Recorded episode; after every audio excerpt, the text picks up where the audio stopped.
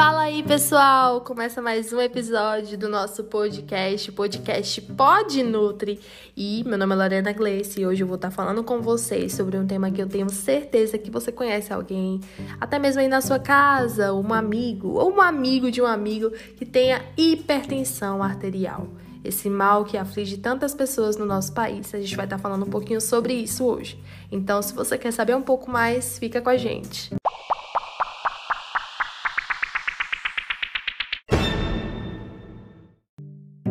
E para me ajudar a falar sobre esse assunto, eu estou aqui com uma pessoa que infelizmente vive a hipertensão. Eu estou aqui com a Patrícia Lopes. Oi, oi, gente! Para enriquecer ainda mais o nosso papo sobre hipertensão, eu estou aqui com a médica, cardiologista, referência na Bahia, a doutora Priscila Fontes. Olá, tudo bom? Para começar o nosso papo, a gente precisa saber o que é a hipertensão. Então, doutora Priscila, do que se trata a hipertensão arterial? Bom, a hipertensão, conhecida popularmente como pressão alta, caracteriza-se por uma pressão arterial acima de 140 por 90, que se mantém em várias medições feitas em dias diferentes. É, a hipertensão acontece quando o sangue tem dificuldade para circular nos vasos sanguíneos. Né? Então, por isso, o coração precisa bater com mais força para conseguir que o sangue passe por todo o corpo.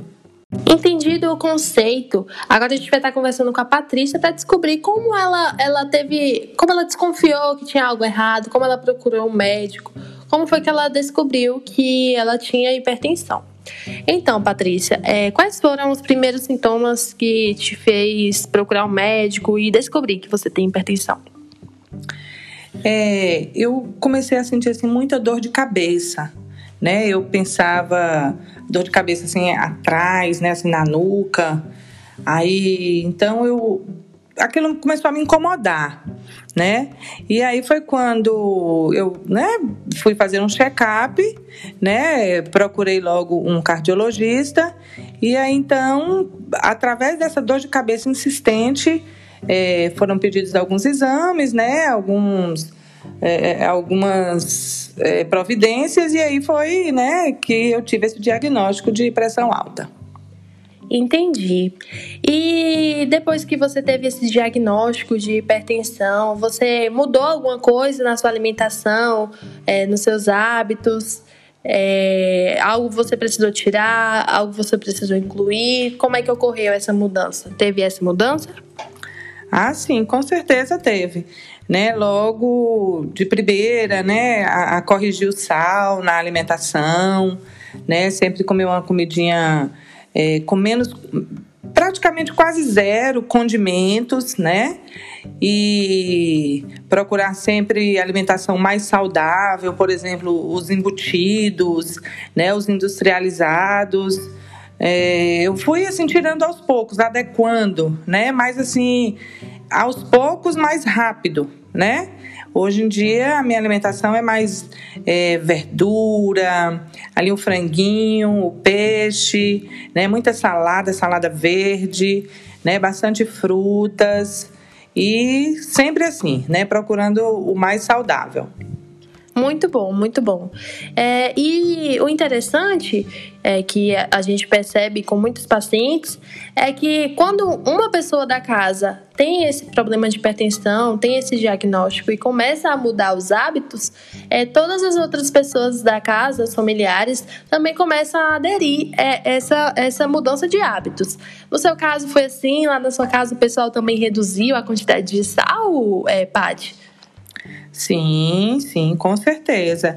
Né? Fazemos uma alimentação só para toda a casa, né? É, todos aderiram é, é, a uma alimentação mais saudável. E essa alimentação mais saudável também está é, descrita em, em, estudos que ela é também uma forma de prevenir a hipertensão, né? Provavelmente é, você tem na, na família casos de hipertensão, é o seu caso? Sim, sim. É o meu caso, sim.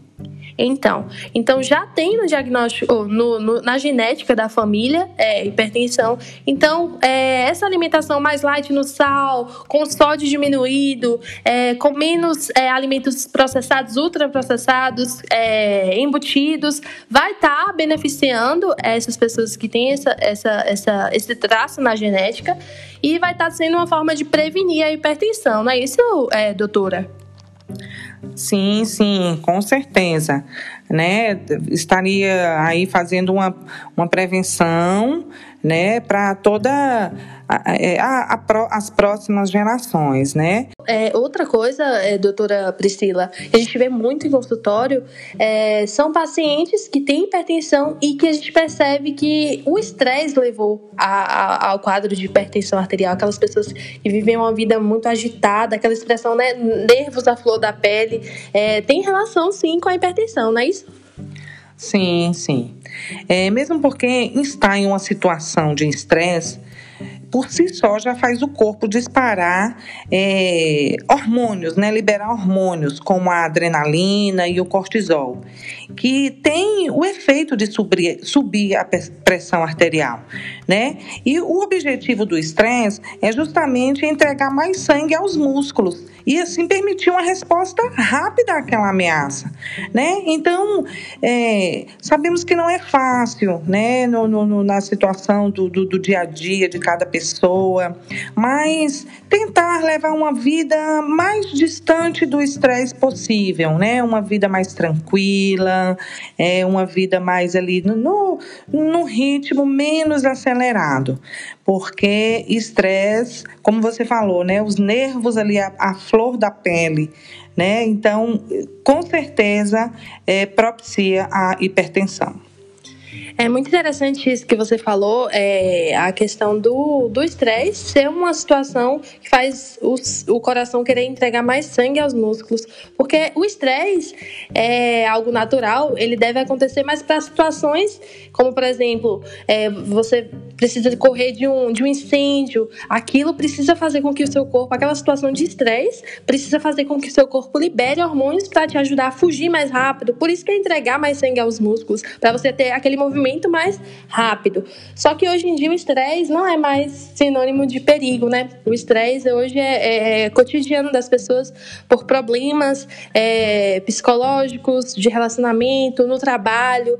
Então a gente precisa mesmo estar tá procurando viver uma vida mais tranquila e se privar de situações que vão fazer com que a gente é, tenha o estresse aumentado para estar tá evitando esse risco de hipertensão. Sim, sim. Muito bem, Mo, você foi muito feliz aí na sua fala e é isso mesmo. É, e de certa forma, é, cada um de nós devemos procurar ter o autocontrole, né? Ter o controle da situação. Controle que eu digo entre aspas, né? Mas você está pronta para uma solução para aquela dificuldade que surgiu ali no seu dia a dia, né? Sempre, sempre buscar fugir do estresse. E aí, Paty, você se identificou com esse nosso tópico? O estresse fazia parte da sua vida ou ainda faz? Conta pra gente um pouquinho. ah, sim, sim. É, é, eu sou professora, né, e lido então com adolescentes, né, muitos adolescentes. E então eu, no, no meu trabalho, né, acabava acontecendo muitas coisas que me levavam ao estresse, né, muita carga de trabalho. A gente, professor, sempre leva, né, um trabalhinho para casa. Então eu sofria muito, né, com o estresse, porque tinha prazo, porque a gente acaba se envolvendo também com as com, com o aluno em si, com o ser humano em si, né, com, a, com os problemas de cada um. Mas desde que fui diagnosticada, é, eu comecei a, como a doutora falou, né, a ter mais um autocontrole em relação a essas coisas, né, do, que me levava ao estresse. Né? O trabalho que eu levava para casa, eu fui procurando fazer com mais calma, né? A, a, o envolvimento que eu tinha com a vida de cada aluno, sim, eu, me envolvo ainda, claro, mas de certa forma procurando é, soluções e não vivendo aquele problema com eles, né? Muito bom, eu fico muito, muito feliz de ver assim uma pessoa que é, no passado vivia é, essa circunstância que é prejudicial, a gente viu aqui que leva a, ao mal da, da, da, hipertensão, mas que conseguiu é, reverter, é, mudar a forma, né? de lidar com, com as situações. Então, gente, esse foi o nosso papo de hoje. Eu queria muitíssimo agradecer aqui as nossas convidadas, é, a doutora Priscila Fontes, a, a nossa amiga aqui, a Patrícia Lopes. É, foi um papo muito gostoso, eu adorei. E fica aí o recado para você de casa. É, evite estresse, evite situações que te façam é, perder o controle. Tenha autocontrole e, inclusive, auto, autocontrole na sua alimentação. Controle controle a quantidade de sal que você consome, controle a quantidade de sódio, controle os industrializados, evite esses alimentos, os embutidos, prefira alimentos mais saudáveis, como frutas, verduras, legumes, saladas, grãos. É, então é isso, pessoal. Eu queria passar aqui a palavra para elas, né? Para elas darem um tchauzinho para vocês. Então, Pati. É, eu agradeço também a oportunidade de, né? De poder compartilhar né, dessa situação com vocês e, de certa forma, eu espero ter ajudado né, aos nossos ouvintes. Muito obrigada e até uma outra oportunidade. Certo. Manda esse podcast para os seus alunos. É, eu acredito que a escola é um, é um local que a gente deva estar tá compartilhando esses conteúdos assim. E vai ser muito legal para eles eles verem a professora aqui é, com a gente. Queria passar também para a doutora agradecer, né? A gente sabe que ela tem uma, uma agenda muito corrida. E mesmo assim, ela reservou um tempinho para estar tá aqui com a gente. É, contribuindo para esse nosso, esse nosso papo. Então, doutora Priscila, Oh, que isso.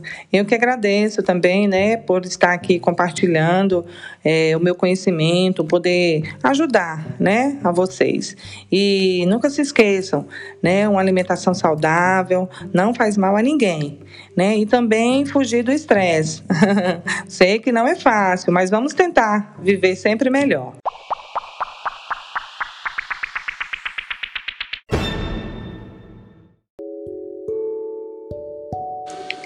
Episódio fica por aqui, mas eu peço a você que nos acompanhe nas nossas redes sociais para você ficar por dentro do nosso novo episódio com um novo tema envolvendo a nossa tão amada nutrição. Eu agradeço a você que assistiu até o fim, mas peço para você maratonar os nossos podcasts. Tchau, tchau!